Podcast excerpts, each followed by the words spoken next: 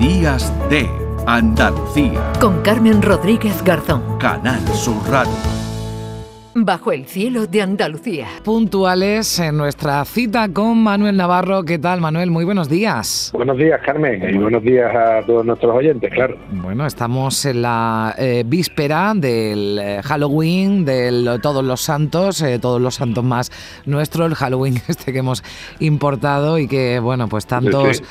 Tantos disgustos nos está dando porque, bueno, vaya lo ocurrido en Corea de- del Sur, terrible, terrible esa Sí, celebración. la verdad es que Mm. sí, sí, muy conmovido porque yo además esa zona de, de Seúl tuve eh, la suerte de visitarla hace hace unos años, bueno, la ciudad, tuvimos un proyecto, un rodaje por allí hace unos años y, y, bueno, la verdad es que claro, conmueve, impacta mucho al haber estado en esa en esa zona de, fiesta donde hay tantísimos miles de jóvenes coreanos que salen eh, por la noche a disfrutar y, y ver esta estas avalanchas terribles y estas imágenes verdaderamente terroríficas, de verdad. Sí, que sí, nos ha dejado exactamente. esta, esta celebración, ¿no? Son realmente conmovedoras, vamos, sí. Bueno, también se anunciaba la, la fiesta de Sevilla, de la que hablábamos también esta mañana, Manuel, como el auténtico pasaje del terror.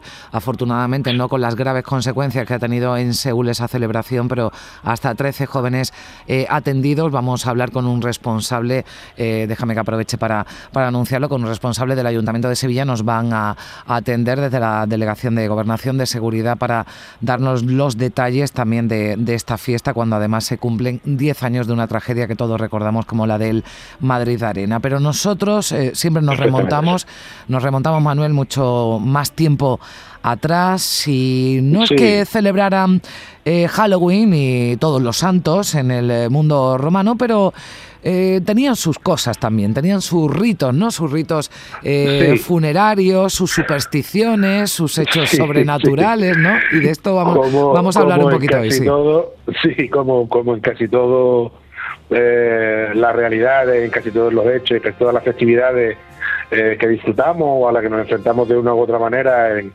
en- en la actualidad, eh, es muy difícil que la huella del mundo clásico, que la huella de Roma eh, no asome por ahí, ¿no? Eh, en este caso en forma de celebración y también en forma de literatura, porque Mm.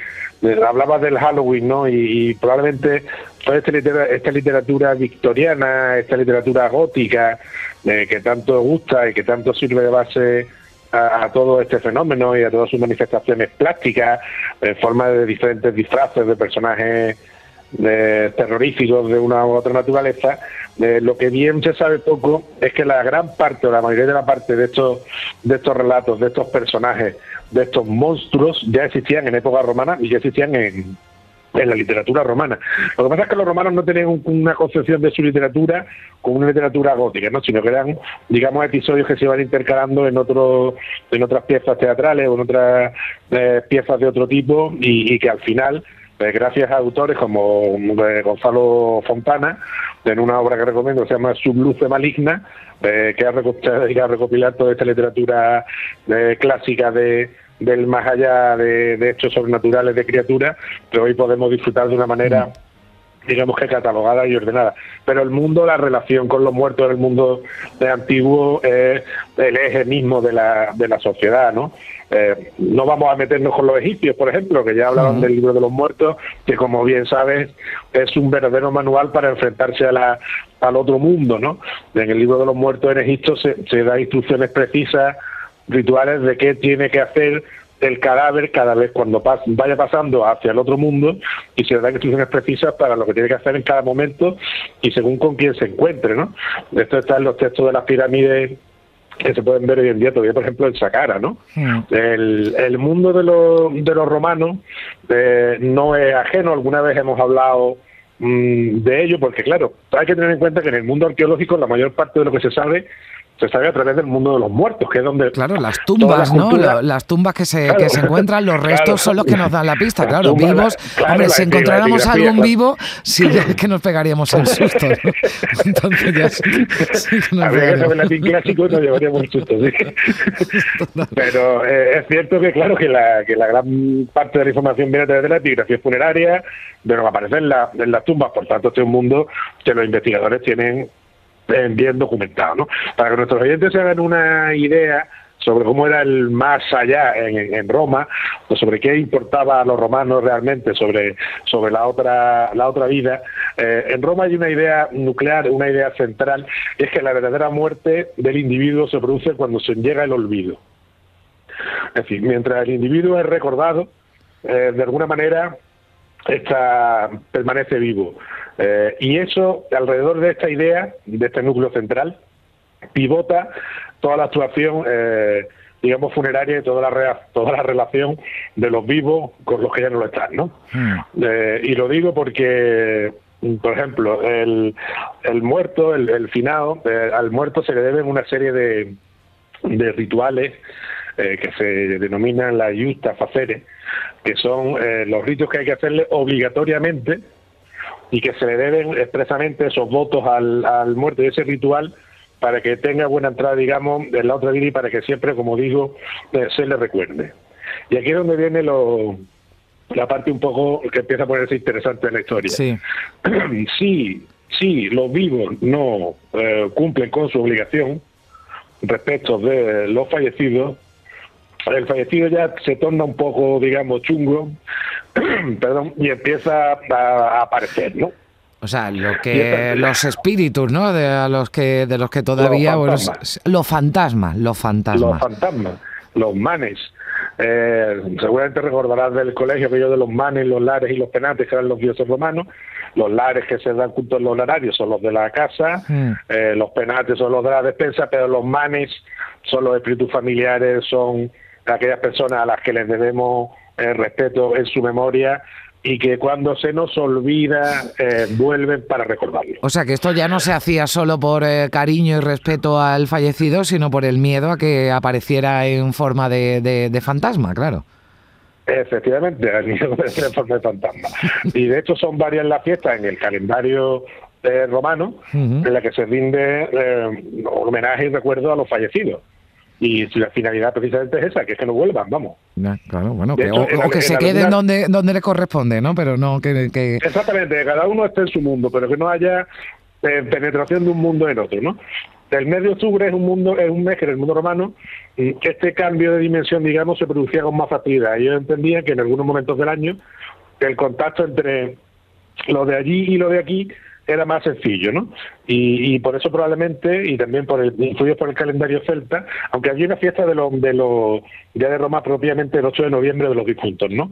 Ah, eh, con lo cual no nos vamos demasiado lejos de... Eso iba a decir, que está muy pegada, ¿no? La fiesta que tenemos, eh, que tenemos eh, ah, bueno, ahora en España y en otros lugares del mundo, ¿no? El, el 12 de noviembre. Lo que, ellos tenían, sí, lo que que ellos tenían tres más todavía, ¿no? O sea que todos los referentes a la religiosidad y a, la, este tipo de cosas en el mundo antiguo pues se le dedicaba un despliegue mayor y tenía un peso mucho mayor. Además, los romanos que eran tan exhaustivos con su calendario, tenían un tiempo para todo, tenían el tiempo del otium y del negotium para bien trabajar o bien para descansar, a las fiestas se dedicaban semanas completas, es decir, eh, no funcionaban los calendarios como funcionan en el mundo moderno, como es lógico y natural por otra parte, ¿no?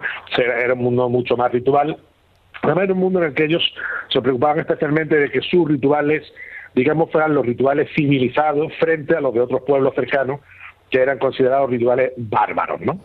Eh, y eso el romano además lo hace eh, legislando muy a fondo sobre los temas, por ejemplo, de, los enterramientos, de los que en la tierra, por ejemplo, que toca al finado, que toca al cadáver, es una tierra sagrada que y un cadáver jamás se puede mover salvo un ritual excepcional y salvo unas autorizaciones que tenían que ser eh, de las máximas autoridades, porque eh, los romanos se preocupaban mucho, insisto, de mantener a los muertos en su sitio, a que se les respetara, eh, se organizaron también en cofradías funerarias, que es una cosa que Bueno, esto también, esto también ha llegado hasta ahora, ¿no? Porque los campos santos, los cementerios son lugares sagrados, ¿no? Y, Sí, sí, y en, la, y en, las cofradías del siglo XVII y XVI, que eran mutuas de enterramiento, incluso hoy en día, que muchas hermandades tienen eh, columbarios, ¿no?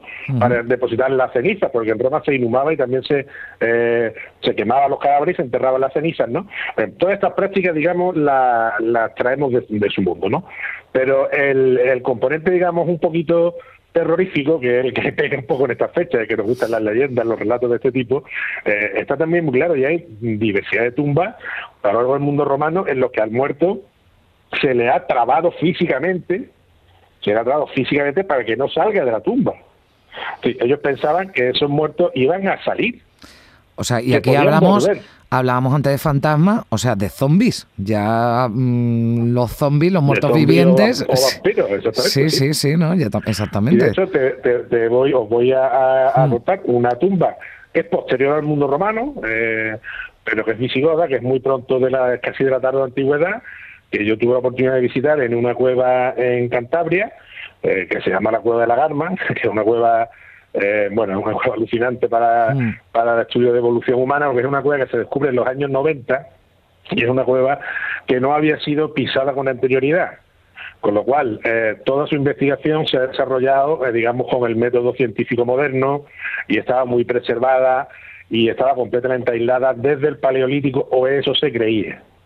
Porque en mitad de esta cueva, que estamos hablando de una cavidad que tiene unas dimensiones, digamos, intermedias entre la cueva de Nerja y la cueva de Ardales, y una cueva muy grande, eh, una cueva en la que la entrada, que se ha llegado a decir que era un retorno al canal del parto, porque hay que doblarse ahí el cuerpo, que ponerse de mala manera para entrar, eso no es verdad, eh, esa es la entrada moderna, la entrada antigua estaba por otro sitio, pero sí es verdad que es una cueva que tiene una parte de recorrido espeleológico importante, hay que bajar dos cimas, que una de 18 metros, otra de 20 metros, eh, en las que, bueno, te la juegas bajando, ¿no? Me lo tienen muy bien preparado cuando van equipos científicos, pero que tiene su riesgo y es una cueva muy grande en la que se ven huellas, zarpazos de oso, eh, pinturas rupestres y en todo este ambiente de gran oscuridad, porque cuando hablamos de cuevas no hablamos de una cueva como es que son visitables, cuando es una cueva que no está, es una cueva completamente oscura, o sea, tú estás en un vacío absolutamente oscuro.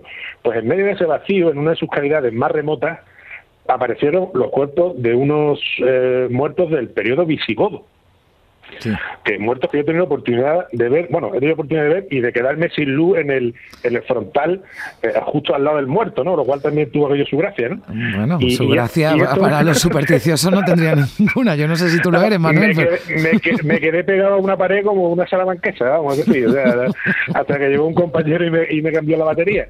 Y estos muertos que conservan sus hebillas, sus cinturones, sus armas visigodas, eh, tienen una particularidad, y es que no tienen cabeza.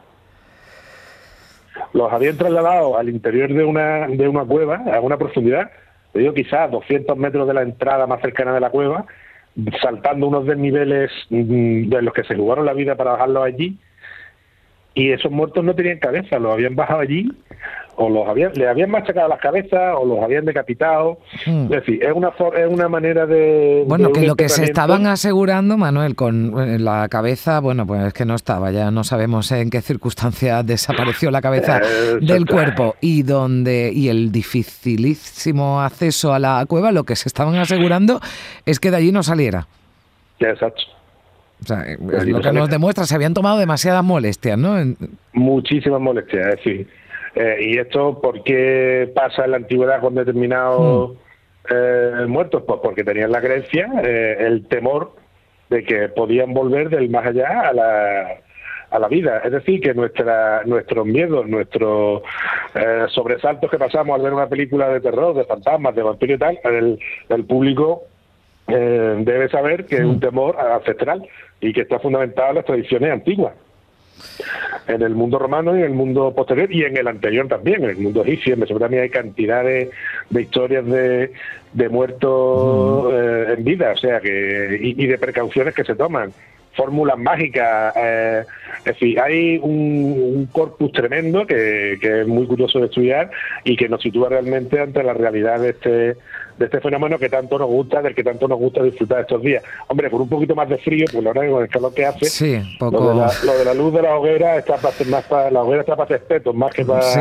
parece para- más la noche de San Juan que la de, que, Sí, la, sí. que la de Halloween.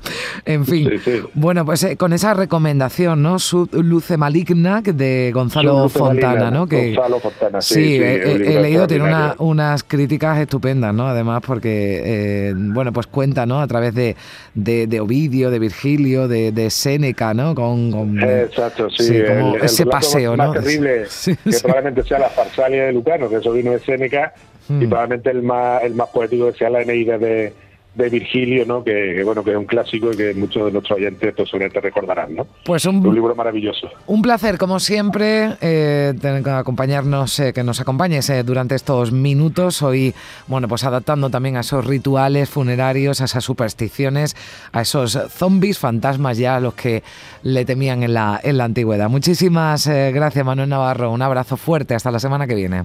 Un fuerte abrazo para todos. Adiós.